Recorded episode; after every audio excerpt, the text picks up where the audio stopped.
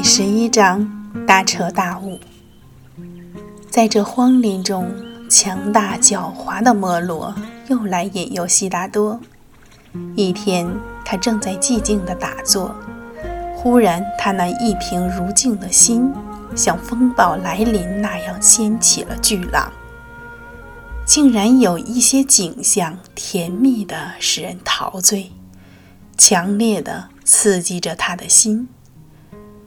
加皮罗这天堂般的城市，像一幅镶嵌在黑幕上的图画，出现在他的面前。这使悉达多不得不站起来，深入其境。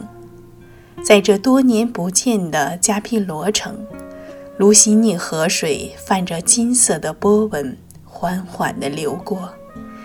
他看到了树荫下自己曾经躺在他们怀中尽兴的那些可爱的美女，那富有弹性的乳胸，对他这长期处在痛苦和孤寂中的人来说，更显出一种无法抵御的诱惑。在那可爱的河边，一个陌生而亲密的人影在默默地凝视着他。他的手里拉着一个孩子，他这个情欲所不能征服的人，此时也激起了感情的浪花，拜倒在了爱情的脚下。他悄声地喊着：“我的公主。”心几乎停止了跳动。这重新呈现的记忆是那么奇特甜蜜。他那双由于悲痛。而深深凹陷下去的眼睛里，充满着爱怜和恳求。虽然他红颜已退，但对悉达多来说，他的感染力比以前胜过千倍。他无声地把孩子展现在他面前，站在那里等候着他最后的判决：是让他活，还是死？忽而，父亲的形象犹如灯下的影子，从公主身边掠过。由于哀伤，他已苍老了许多，身体也被重担压得佝偻起来。曾用自己的奶水哺养悉达多成人的姨妈，正站在一旁擦着眼泪。所有这一切组成一个。又一个召唤他的热浪，接连向他涌来。他心中思虑着：我有权伤害这些忠顺的人的感情吗？我终究该怎样对待我的妻子和我的儿子呢？谁也不明白到底是什么缘故。忽然，他想到自己的妻子会成为绊脚石。或是诱他的邪魔，他肯定这只是一个幻影。于是，悉达多的目光又穿过他的头顶，仍旧停留在远方的希望上。他的神情就像末日来临时那样平静而安详。于是，公主惊恐地尖叫着跑开了。接着。狂乱的梦幻和错觉，像夏日的磅礴大雨一样包围着他。他的周围全是可怕的、奇形的、像妖魔一样的怪物，到处是地狱中发出的尖叫、惊呼和呻吟。他心里清楚，现在哪怕是稍一放松，就会前功尽弃。但是悉达多坐在那里一动不动，神情依旧如故。据说，在这翻腾混乱的场面中，他身边的那棵树仿佛石雕一样，竟没有一片树叶摇动。当摩罗尽到了自己最大的努力，没有能够征服悉达多，就再也无计可施了。悉达多在深邃的冥所之中达到了禅定的第一阶段，这是第一关。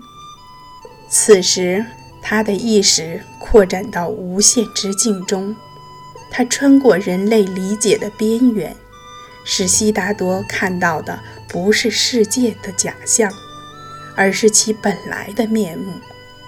在这种觉悟中，悉达多看到了自己和其他人的前世，以及他们在前世的得与失、功与过。这些景象一个个接连的。在他眼前闪过，悉达多被那种悟的力量更快的携进，继续上升。内心的巨变使他处在二观阶段，这样他的眼前的图像已无比清晰。他看到了所有有生命的东西，以及整个人类的生死轮回。看到了这种轮回是建立在虚无梦幻的基础上的，没有一点实物，全部是虚拟记事的无常。他看到眼前的生物一次一次生出、死掉、再生、再死，善与恶没有区别，都承袭着这个自作自受的痛苦。就好像用自己制作的匕首来杀死自己一样。他也看到那些由私欲、奢望、杂念等导致的善行所获得的短暂的天乐，虽比人间的乐持久，但仍然是无常的。因为那些以善行作为货币来购买个人天乐的人，毕竟还是贪欲的奴隶。尽管这种贪欲只是谋求天乐，他还看到欲念中的一切都不是一成不变的，他们总要经历这样或那样一段兴亡过程。他又看到充斥苦难的地狱，仍把这些囚徒再投生到世上，使生死之轮一刻不停地旋转。那无法控制的轮子，一会儿高高在天，一会儿又与人世相平。但不论是怎样，它总在转动，既不耽搁，也不停顿。当悉达多进入三观阶段时，他的视觉又上升到新的高度，进入了深刻理解 T 的阶段。在这一阶段，悉达多久莫能解的生死之谜已昭然若揭。他看到了老与死的根源就在于生，就像大树植根于土地一样。人以其在尘世所做恶事的多少，把自己划分成形形色色的种类。简言之，在尘世。生活与痛苦是同一语。无知使人们两眼一抹黑，既不知从哪里来，也不知到哪里去。那些高尚的东西，即使在他们周围移动，但却因罩上一层面纱而难得看清。他还看到了再生之源，取决于前世的行为和思想。在这禅定中，悉达多越升越高。他看到人世间没有永恒和永生，因为那些追求长生的人，只能是死了又生，生了又死，循环往复，无边无际。接着，在更高的地方，悉达多看到了长长的生命的链条，从没有缘起的一端。跨到了没有终止的另一端。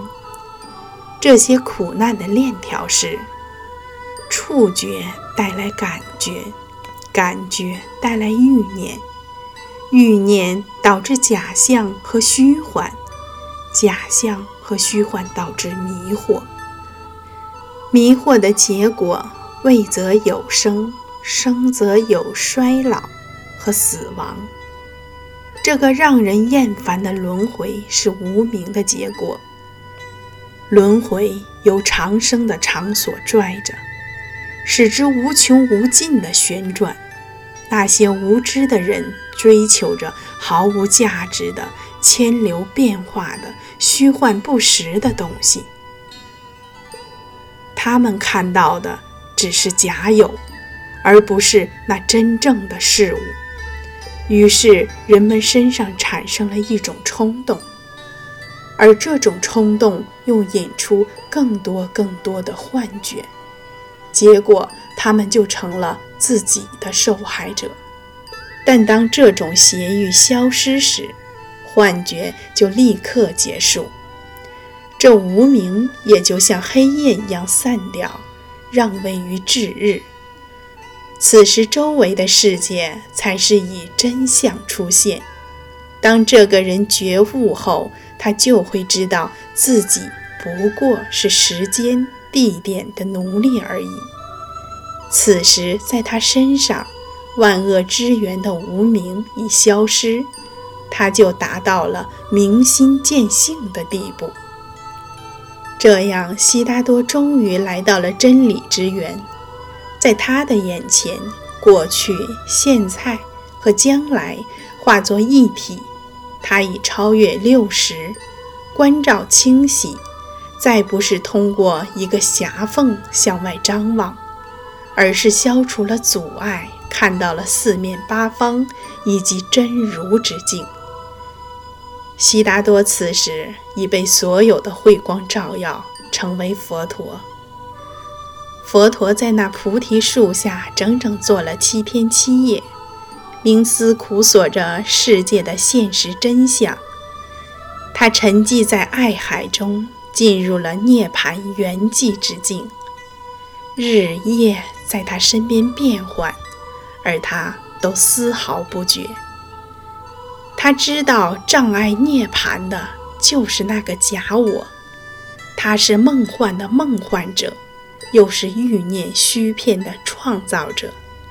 现在他身上的这种假我已经消失，只剩下真我，即与神秘。高尚融成一体的佛陀。接着，悉达多的视线穿过不可见的隐雾，大彻大悟后，时空的障碍都不复存在，不再受到视力和听力的限制，看到世界上所有的生灵，并对于他们所处的黑暗和苦难境遇深感同情。他的心像潮水一样汹涌澎湃，他在考虑着如何去解救他们的苦难。我是不是也该教一教他们？可是怎么教呢？真谛是言语所表达不出来的，谁又能理解呢？他说道：“他们怎么能相信世界是另一个样子？”那海、天、山会是和他们所认为的大相径庭呢？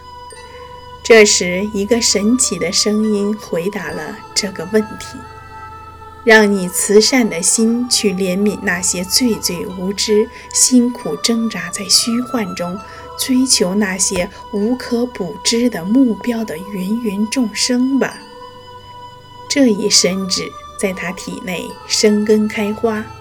开遍了三界，开遍了天国，第七天的黎明就这样灿烂的到来了。悉达多心里想：我将宣布到达彼岸的道。佛陀沐浴在阳光与寂静之中，一动不动。